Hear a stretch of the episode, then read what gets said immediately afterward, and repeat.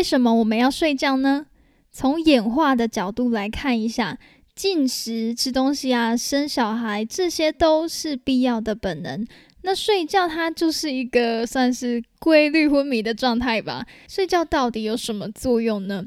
那演化到现在，睡眠现象依然还存在。如果睡眠没有提供任何功能，也说不太过去。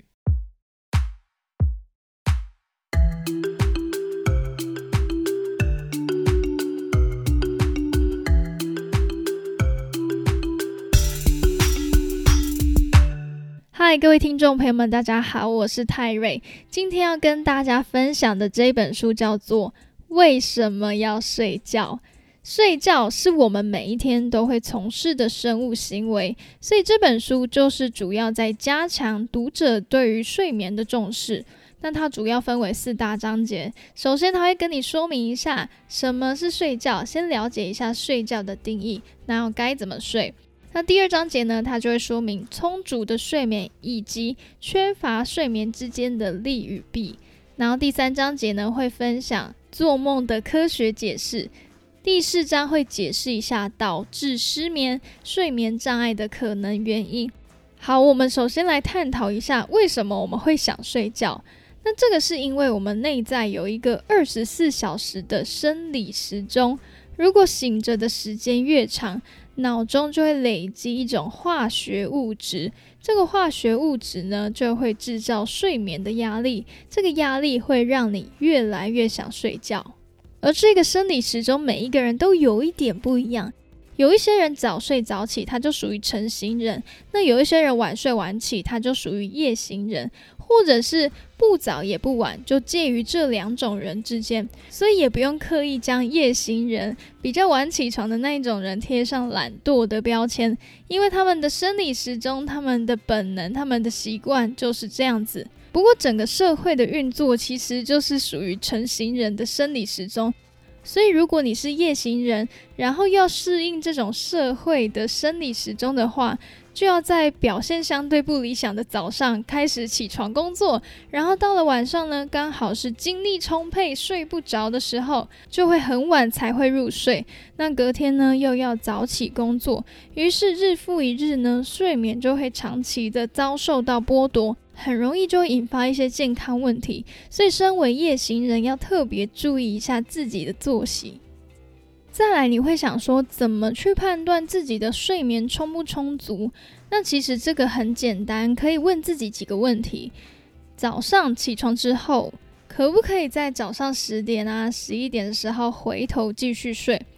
如果可以继续睡的话，那就是代表可能睡不够，或者是睡眠的品质不佳，或者是也可以问问自己：如果不设闹钟的话，会睡过头吗？好，如果会的话呢，就是可能需要多睡一点喽。或者是你有没有发现，坐在电脑荧幕面前的时候，会重复读同一个句子吗？如果会的话，就是代表大脑有点疲劳，专注力不够，睡眠不太充足。那这些种种的问题迹象呢，都是显示睡眠的问题。因为只要一个晚上睡不好，身心灵都会遭受到损害。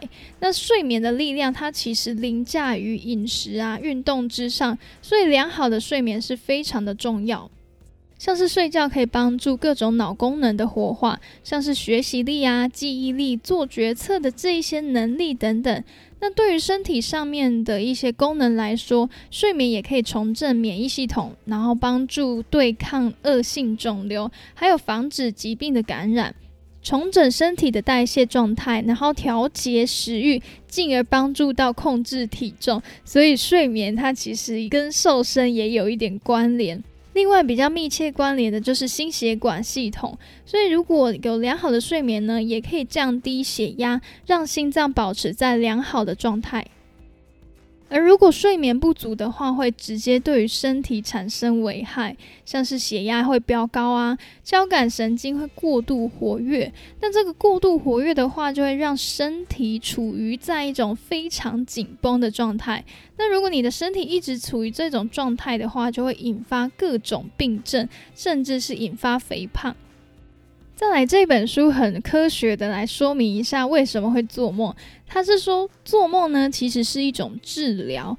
如果在日常生活当中发生了一件非常具有创伤性的事件，那在晚上做梦的时候，做梦这个行为会把让人感到痛苦的那一个部分给剔除，然后在第二天早上醒来的时候，我们的情绪就会得到舒缓。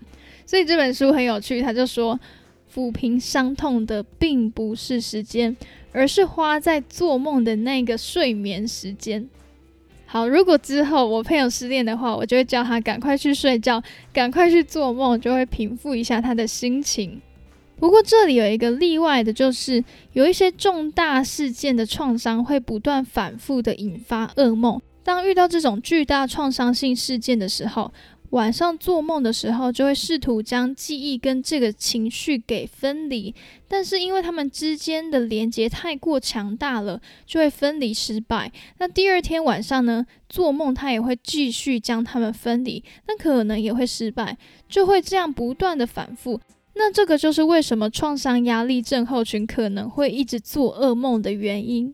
那另外，他也有说到，不是睡越多就越好，睡九个小时就太多了。那这种充足的睡眠 range，它差不多定在七到九个小时之间，所以八小时就是折中比较刚好的时间。最后，他有提供几个健康睡眠的法则，这个法则其实大家应该都还蛮容易上手的，只是做不做得到而已。第一点呢，他就是说要有规律的睡眠时间。养成每天同一个时间睡觉，每天同一个时间起床，因为我们都会有这个习惯的生理时钟。如果这个生理时钟定型的话，就会有规律的睡眠时间。另外，他也有提到说要运动，但是这个运动不要太晚的运动，在睡前两到三个小时之间就要结束运动。还有呢，有一点非常重要，他就劝我们不要去碰咖啡因，因为咖啡因它算是一种兴奋剂，那它在这咖啡一定有嘛，然后可乐啊、茶、巧克力这些都有，咖啡因的兴奋效果差不多要在八个小时之后才能慢慢退去，所以他不建议摄取咖啡因，因为会影响到睡眠。然后也建议不要在睡前喝酒，因为当酒精在体内消耗的时候，比较容易让人在半夜中醒来。那也不要太晚吃大餐啊，喝太多饮料，因为睡到一半的时候就会起床上厕所，那这样子就会打断你美好的睡眠时间。那也不要太晚睡午觉，因为太晚睡午觉，当然晚上可能就会相对比较难以入眠。那这里的太晚，它有给一个比较明确的时间点，就是在下午三点过后就不要再睡午觉了。还有我们在睡觉之前也不要做太多繁杂的事物，不要把事情排得太满。睡觉之前呢，就要放松，就要进入一个准备睡觉的状态。还有最后最重要的一点就是，尽量不要放太多电子产品在你的床旁边或者是卧室里面。像是我睡前就会划个手机，那这样子划着划着就占用到了睡眠的时间，所以在床旁边尽量就不要放手机啊，不要放电子产品。好的，以上呢就是关于这本书的分享。这本书主要就是着重在于加强你对于睡眠的重视。看完这本书，你就会知道说，睡眠其实比饮食啊、比运动都还要更重要，因为它就是整个调节了我们人类的身体。因为在以前，我就会想说，睡眠要花我七八个小时的时间。那如果我把这个七八个小时拿来运用的话，应该可以做更多的事情。所以有时候就会牺牲掉睡眠时间，然后熬夜来做其他的事情。不过看完这本书之后，我就不会有这种想法了，因为我想要活得长寿一点。有好的睡眠，就有健康的身体。好的，今天的分享就先到这边喽。欢迎订阅泰瑞说书，还有 follow 我的 IG。我们下次再见，拜拜。